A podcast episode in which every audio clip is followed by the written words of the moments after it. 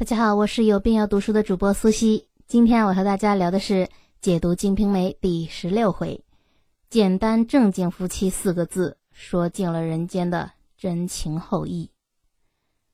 上回啊，我们说到西门庆和平儿在房里时卿卿我我的喝酒调笑，外面呢，金莲和玉楼啊隔着门偷听，可断断续续的吧，又听不清楚。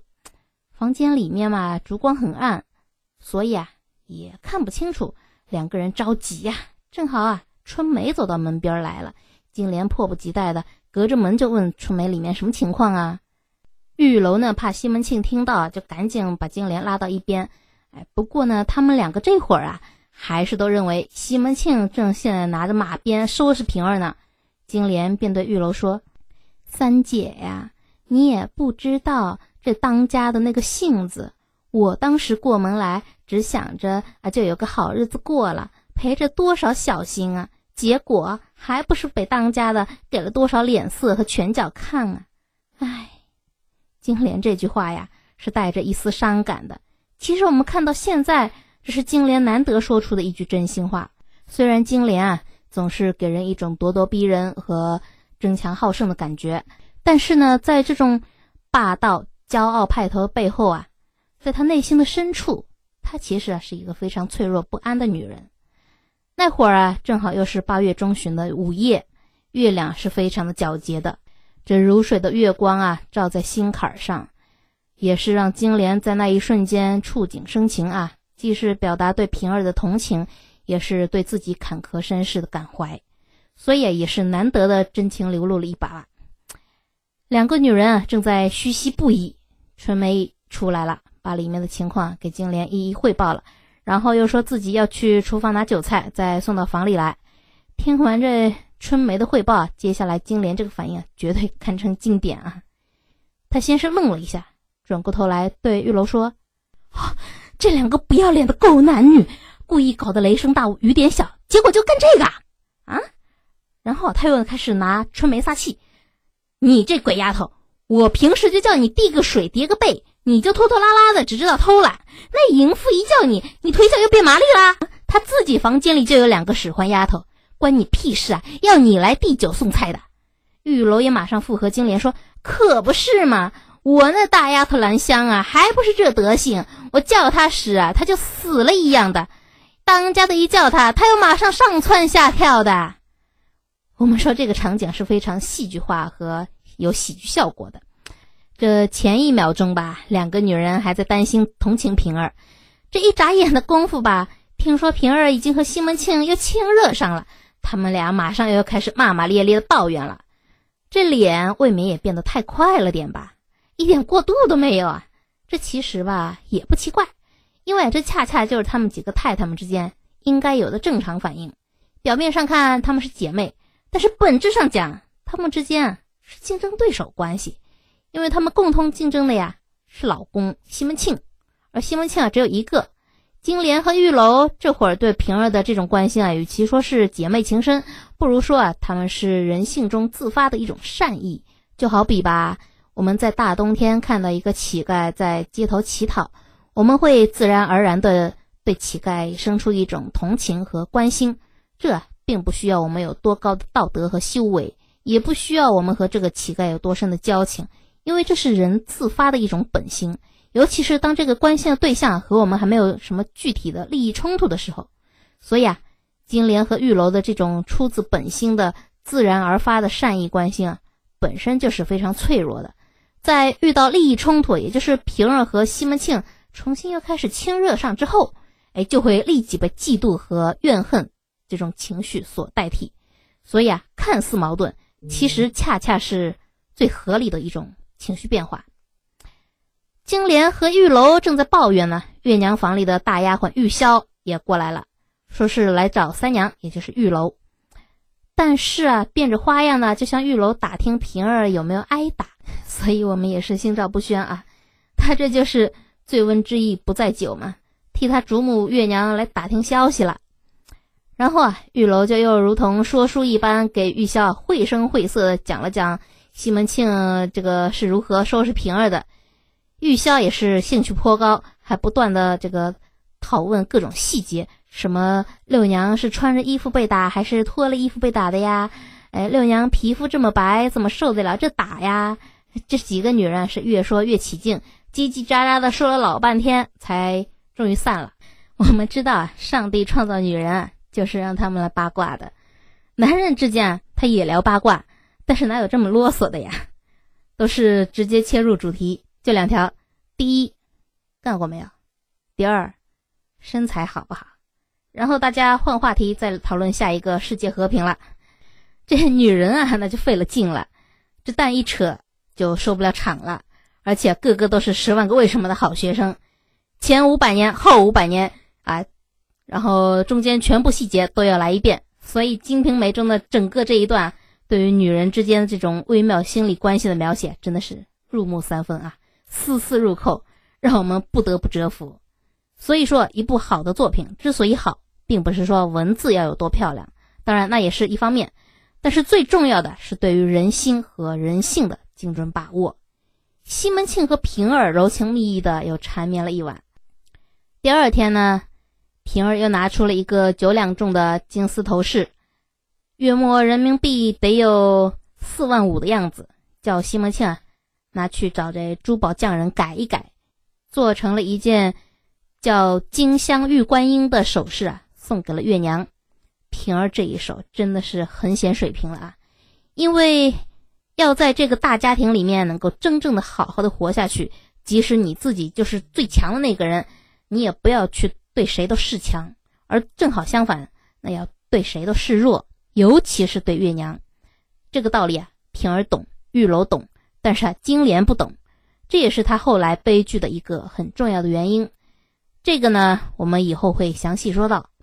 另一方面呢，要结交人心，最直接也是最有效的一个办法就是砸钱。我们看到《水浒传》里面最有面子、最有义气的，不是武功最高的那几个人，反而是基本不会武功的宋江。为什么呢？宋江的绰号叫什么呀？及时雨。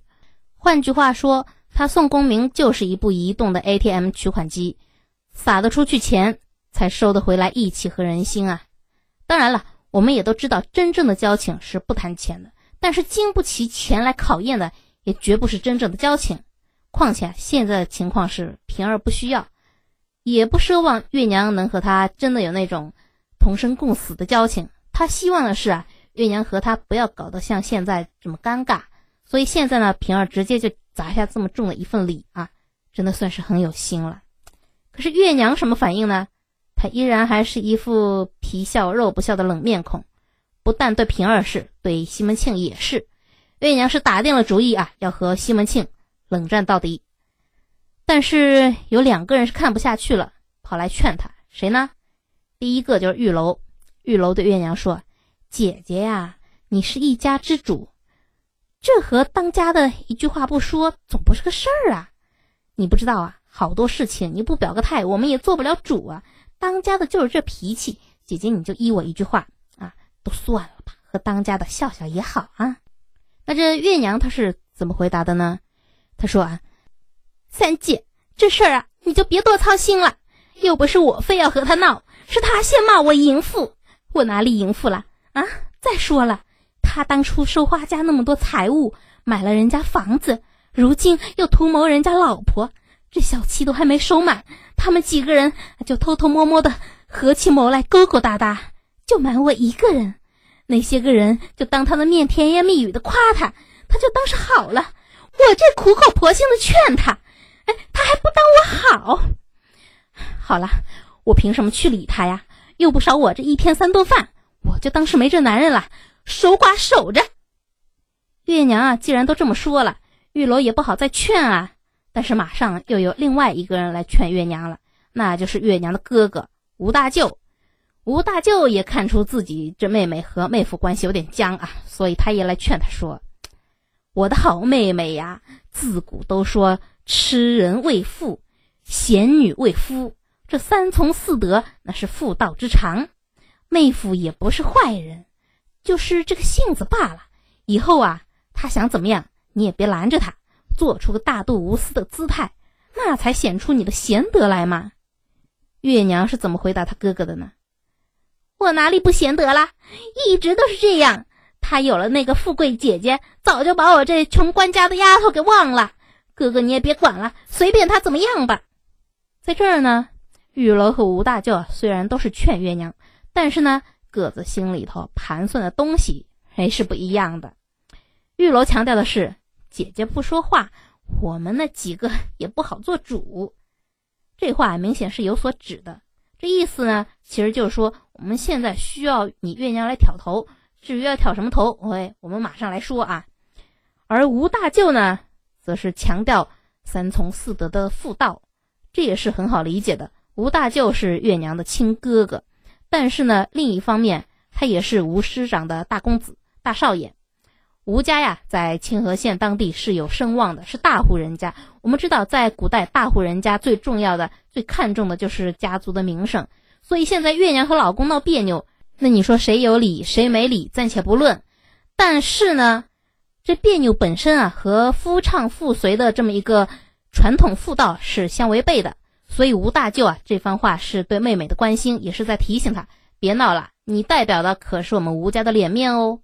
但是同样是劝人，月娘对他们两个人的回话是很有很大区别的。月娘对于玉楼的回话基本都是打官腔啊。不过呢，还是透露一个关键信息，那就是月娘特别强调了一点。她说：“西门庆和平儿、金莲啊，合起伙来骗他。我们知道西门庆这个人的字典里哪有老实这两个字嘛？要说欺骗，他不知道欺骗了月娘多少次了。而金莲嘛，一直就是这个吃里扒外的德行。月娘在这儿啊，提到这两个人根本就是个幌子。所以呢，表面上看月娘是和西门庆打冷战，但是骨子里啊，真正的原因那就是月娘提到那第三个人平儿，而这恰恰也是玉楼。”要月娘挑头的原因，别看玉楼和平儿关系还挺亲密的，但是玉楼敏锐的嗅觉已经察觉到了，平儿的条件和资质是他们这几个人很难匹敌的。我们甚至说的不好听点儿，她们几个姐妹绑一堆儿都不见得干得过一个平儿。所以呢，这会儿啊，玉楼就想借着月娘对平儿的敌意，要月娘啊出面帮他们挑头，一起对付平儿。那么月娘为什么又会对平儿有这么大的敌意呢？这个答案啊，就在月娘对吴大舅的那番回话里，在自己的亲哥哥面前，月娘把自己内心的真实想法说了出来，那就是平儿太有钱了，有钱到了让她这个出身大户的千金小姐也只能自嘲为穷官家丫头的地步。所以我们看到了月娘一直在反复打击平儿，说她孝妻不满就勾男人。这恰恰也说明了月娘现在除了用道德优势去压平儿之外，已经找不到其他更好的办法了。而道德水平呢，又恰恰是自己这个花花老公最不看重的东西。所以表面上看，我们觉得月娘现在冷战打得如此决绝，姿态是如此的强硬，其实啊，那都不过是她在强装镇定，以掩饰自己内心的极度恐惧和不安。哎，但是呢，这场冷战。却最终以一种很意外的方式结束了，这到底是怎么回事呢？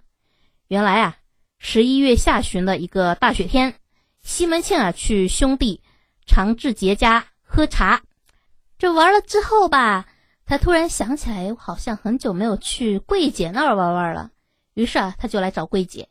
西门庆啊，自从破了桂姐的身之后啊，就每月二十两银子，好吃好喝的包养着她。可今天倒好。西门庆发现桂姐居然又背着他和一个杭州来的绸缎商的公子丁双桥啊打得火热，这可如何得了啊！西门庆当即大怒啊，把桂姐家砸的是乱七八糟，又准备收拾桂姐和她妈妈李三妈。幸好应伯爵和这谢希大几个人赶紧过来，拼了命的把他拦住了。最后啊，西门庆发誓再也不上桂姐家的门了，气哼哼的就回家了。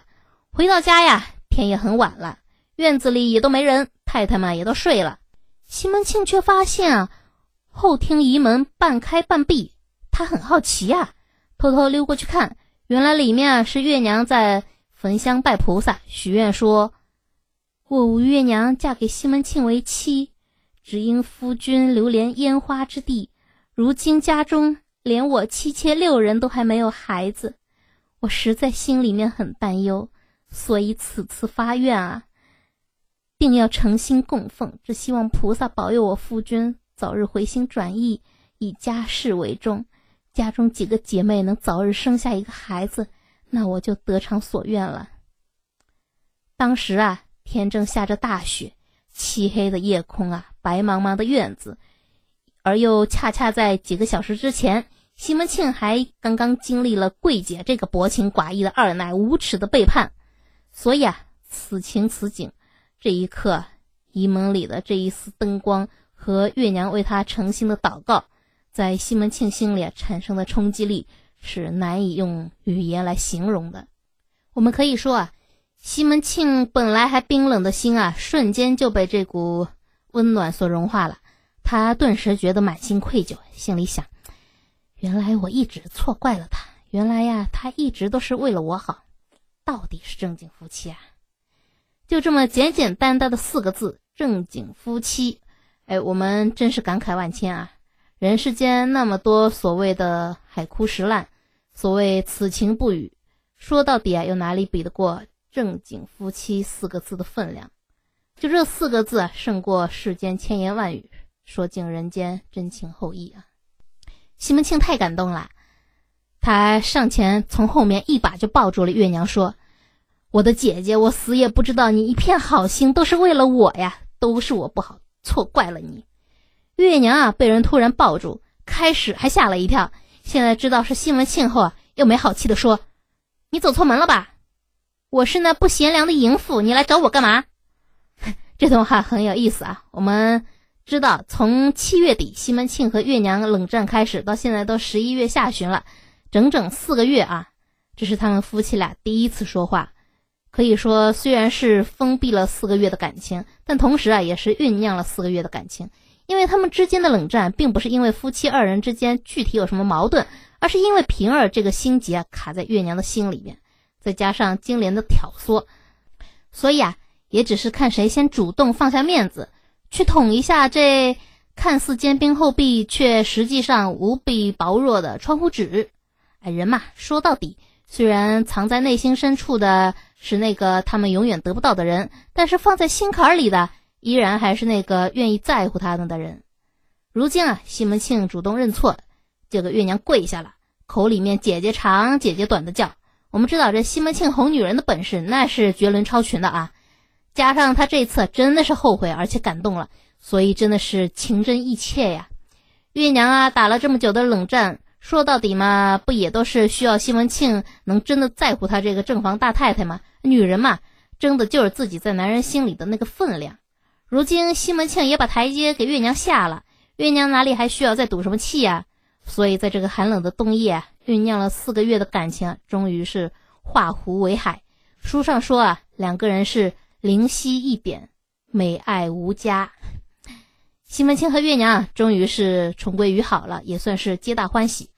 但是他们自己还不知道的是，这个消息已经在第一时间由兰香递到了玉楼那边。